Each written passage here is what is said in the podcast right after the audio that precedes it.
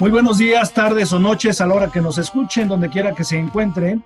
Mi nombre es Rogelio Castillejos. Sean ustedes bienvenidos a otro capítulo más de Business, donde eh, escuchamos siempre lo mejor de los emprendedores. Y en esta ocasión hablaremos eh, con Francisco Juárez, de, que nos trae el proyecto de Pac Bolero. Francisco, bienvenido. Platícanos un poquito de qué va Pac Bolero. Eh, tenemos entendido que va enfocado al tema del, del deporte. Sí, muchas gracias, Rogelio, por la invitación. A ti y a toda tu audiencia de business, en verdad, muchas felicidades por esta plataforma que sin duda ayuda a un montón de emprendedores, hombre, que a la hora de poder iniciar, arrancar un proyecto cuesta un montón de trabajo y esta plataforma sirve para que todos tengan una referencia de cómo iniciar. Eh, en efecto, fíjate, nosotros impulsamos esta idea del pack bolero, eh, la cual la pensamos como una alternativa en la industria de los deportes eh, de entretenimiento que no son tan conocidos. Es decir, este, hay una industria que, es, una, es, pequeña, es, muy de nicho y, es ahí donde nosotros eh, quisimos enfocarnos desde un principio. Eh, el pagbolero es un, pretende ser un juego, un nuevo deporte en el que se pueda eh, ejercitar, poner en marcha el movimiento, pero también es un deporte que pone en práctica la precisión y el trabajo en equipo. Así entonces, desde sus comienzos, se enfocó como una idea la cual permitiera eh, trabajar en equipo, en, donde un rival se enfrentara a otro. En este bolero pueden enfrentarse eh, desde desde tres integrantes hasta cinco integrantes por equipo. Eh, se juega en una dimensión de 9 metros por 18, que es muy similar a las dimensiones de una cancha de tenis. Una de las peculiaridades de este nuevo deporte es que se divide por una red tipo tenis, pero en la cual lo peculiar tiene cuatro orificios. En esos cuatro orificios que emulan un tanto al juego pelota de los aztecas, ya que los equipos pueden pasar la pelota por estos orificios de esta red eh, y, van y se van acumulando puntos. Y eh, otra de las peculiaridades es que eh, al fondo de cada terreno de juego por cada equipo se, se, se, eleva una portería de fútbol americano, la cual también es otra modalidad para poder acertar y poder hacer puntos. Así entonces se juega por dos tiempos. El que haga más puntos es el, es el que resulta el ganador. Así inició, este, se ha venido desarrollando a través de una liga deportiva junto con mm, la universidad. Yo soy originario de la ciudad de Guadalajara, de Tlaquepaque, Jalisco. Eh, la Universidad de Guadalajara logramos tener un vínculo muy importante para lograr llevar este deporte a las escuelas preparatorias, a los centros universitarios, que es ahí donde tomó un poco de fuerza. Pudimos organizar una liga deportiva y que eso fue lo que nos permitió pues poder pensar en ir a recoger capital a Shark Tank.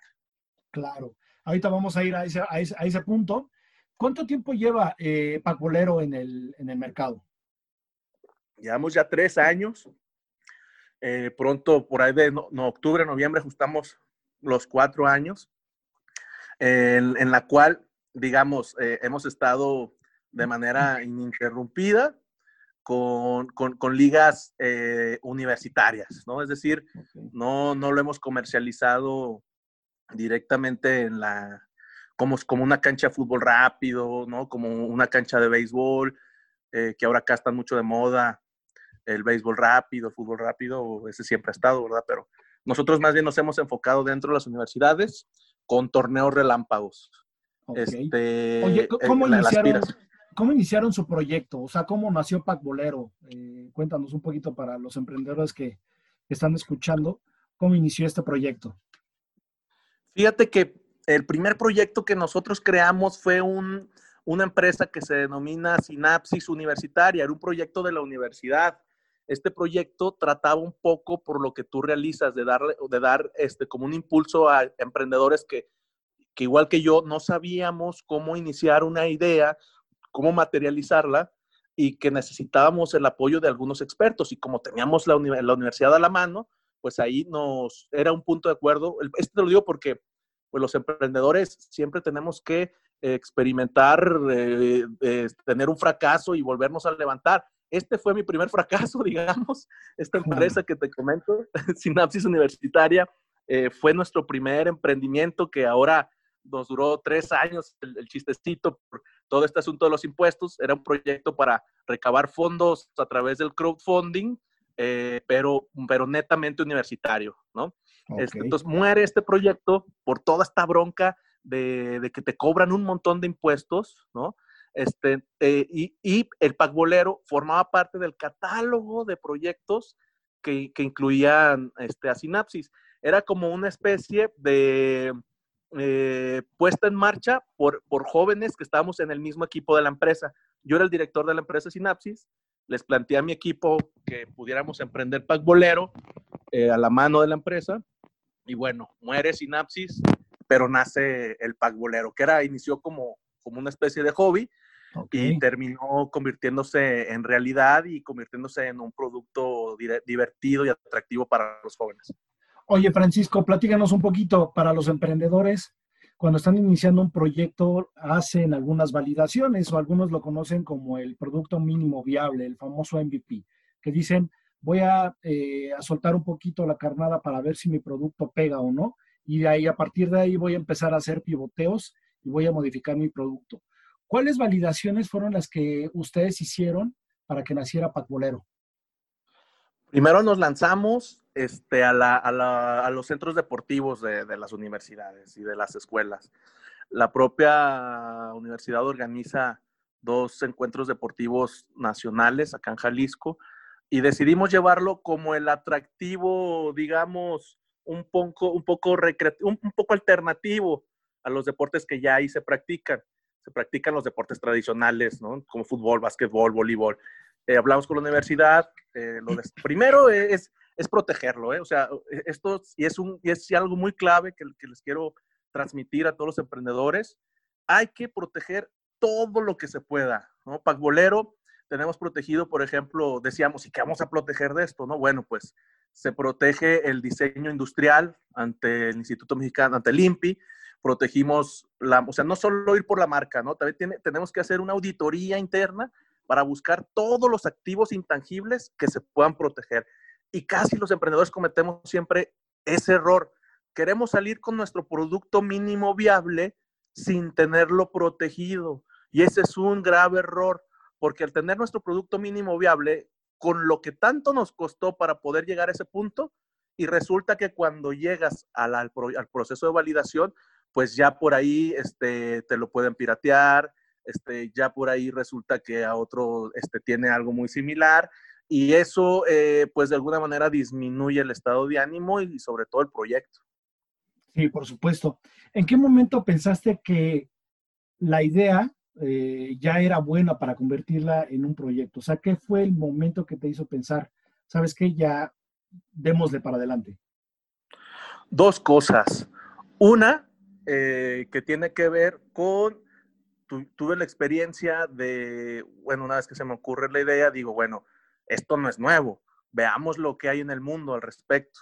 Me voy a hacer una búsqueda de toda la actividad inventiva que había en el planeta y pues me doy cuenta que en realidad eh, me encuentro primero con una industria que yo no conocía que es la industria de los deportes nuevos y los deportes alternativos, que en Europa se le invierte mucha lana y que en Europa hay canales de televisión que lo transmiten y tienen sus audiencias.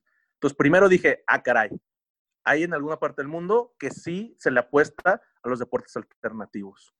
Por otra, eh, tiene mucho que ver si causa emoción. Eh, este por ser eh, un deporte de, de, de, eh, de contacto, deporte físico, deporte de trabajo de equipo, pues tienes que ver si en realidad eh, les gusta, les gusta a, a, a, los que, a los que participan. Y afortunadamente, eh, no solamente, que eso fue mi sorpresa, no solamente a chicos, ¿no? Chicos adolescentes, sino también a grandes. Y me llama mucho la atención, por ejemplo, que eh, hay, muchas, hay muchos equipos de mujeres. Ok. Oye, eh, Francisco, cuéntanos un poquito, al inicio nos mencionaste que participaste en Shark Tank, eh, saliste en algún capítulo. No sé si nos quieras comentar cómo fue el proceso para poder llegar a estar ahí y cómo fue tu experiencia. Es una experiencia, es muy buena experiencia. O sea, el poder apostarle a poder estar allí en un canal estelar en horarios prime time, eh, al principio te llena el ojo, al principio te llena de entusiasmo, al principio vas con todo, eh, pero después sobre el camino te das cuenta, primero, que hay muchos filtros que pasar. Eh, lo, que se ve, digo, no, deja de ser un reality show, pero es, es, un tanto complicado. Hay que pasar muchos, muchos filtros. al final del día termina valiendo la pena si es que logras llegar. Este, hay alrededor de mil, lo que me decía la gente es que hay, más de 1500 iniciativas de proyectos que se envían y terminan solamente validándose alrededor de 100, 130 y terminan apareciendo el programa alrededor de 80. Entonces, este, si quieres este, participar, si quieres entrar, primero tienes que llenarte de mucha paciencia, y ir eh, pasando uno a uno los diversos filtros. ¿Qué, fue, ¿Qué, fue, lo más difícil para ti eh, de, participar aquí en Shark Tank? Lo más complicado ha sido después de mi participación. Qué ironía, ¿no? Tantas ganas del querer ir, tanto esfuerzo, tanto dinero invertido, eh, aparecer que, así, que después de un camino muy, muy, muy complejo, y una vez que apareces, vaya que se, se en el caso particular de Pagbolero, el hecho de que no te respalden, de que no te apoyen, este, que, que, no haya sido viable para ninguno de los participantes de los famosos tiburones, sí te vulnera el estado de ánimo, sí te sientes medio jodido, sí te sientes como que como que no valió la pena y se siente, lo quiero confesar, se siente uno re mal y, y quieres que te trague la tierra un tanto, pero después te llenas de ánimo, lo que te decía en un principio, eh, siempre hay que, eh, mi consejo es echarte al ruedo, echarte al ruedo, ponerlo en práctica y fracasar y volverte a levantar. Mira, el, después del programa ha sido un poco complicado porque eh, se vinieron una serie de críticas que hay que aguantar, se vienen una serie hasta de burlas que también hay que saberlas gestionar, pero también se vienen un montón de oportunidades que ni pensabas eh, que en algún momento las podrías obtener. Hoy eh, he recibido varias propuestas, varios proyectos, varios convenios de alianzas, unas grandes, medianas, chicas, eh, pero que por temas contractuales con el programa, pues no podía realizar hasta cierto tiempo. Ahora que ya pasa un tiempo que el programa mismo te permite, pues ya estamos pensando en volver a echarlo para adelante. Claro, que a final de cuentas, si no ganaste, digo, dinero o inversión que se estaba esperando, pues llegaste a ganar algunos tiempos, eh, eh, contactos, ¿no? En, esta parte o interesados. ¿Crees que esto sea una limitante que Sony pone para los emprendedores que no reciben inversión? O sea, que a final de cuentas sí les llega a afectar a ustedes. Claro, claro que afecta. Es que aquel emprendedor que te diga que no, o sea, no es cierto, no, no somos de palo, ¿no? No somos de palo, somos seres humanos que con aspiraciones, con, con las ganas de que nuestro proyecto llegue a buen rumbo. Y claro que sí te merma, sí te disminuye el estado de ánimo, eh, pero también sirve para forjarte el carácter, armarte de, de, de, en mi caso, por ejemplo, recibí un montón de, consejos, de modificaciones que hemos puesto en práctica y que ahí la llevamos, pero claro. Eh, todo sirve, todo sirve. Sí, perfecto. No, a lo que iba es que si, si es una limitante la que Sony te pone de, oye, aunque no recibas inversión, no puedes tener contacto con alguien más prácticamente, por lo que me comentas. Eso sí es una gran limitante, ¿no? O sea, sí es un riesgo para quienes que quieran decidir entrar en este reality show. Sí, claro, sí, claro, claro. O sea, sí, sí, sí, sí, sí, sí te me arma, pero eh, el dinero no lo es todo, ¿no? o sea, el, capital no lo es todo, eh, pero también es importante, también como para no ser románticos, eh, el hecho es de que cuando buscas lana es porque la necesitas, ¿no? Sí, Entonces, O sea, ustedes van de, oye, pues necesito lana, no me la dan, no hay bronca, pero pues aunque sea, déjame contactarme con alguien más después de salir ahí en Shark Tank, ¿no? Así es, y es ahí yo creo lo que habría también que mejorar allí, eh, un, tanto de, por la parte emprendedora y por la parte del programa. Porque sí, uno va por lana y si no recibes, bueno, pues al menos un tanto que siga la mentoría, ¿no? Sí, exactamente. Oye, Paculero, ¿cómo lo ves de aquí para 2021, este, Francisco? Esperamos consolidarlo en la ciudad de, de, la zona, en, Jalisco, en Guadalajara, en la zona metropolitana. Y consolidarlo me refiero a que se sostenga, ¿no? Es decir, ahora mismo, eh, hasta hay veces que le ponemos nosotros, ¿no? ¿Por qué? Porque estamos hablando de, que queremos que, que se siga conociendo. O sea, aún y que ha tenido una exposición importante, eh, pues eh, si, si piensa, si yo, si, si queremos estar en las primeras líneas de los, o sea, mi aspiración es crear una federación del deporte del pagbolero, o sea, que, que haya asociados, que podamos este, impulsarlo desde esa vía, de una vía más formal, eh, pero, pero pues para eso necesitamos tener eh, exposición y, seguir eh, fortaleciendo la liga, ¿no? Por supuesto. Oye, Francisco, por último, algo que nos quieras compartir, que quieras compartir a alguien, si quieres que te contacten, este, ¿cuáles serían tus palabras ahorita para los emprendedores?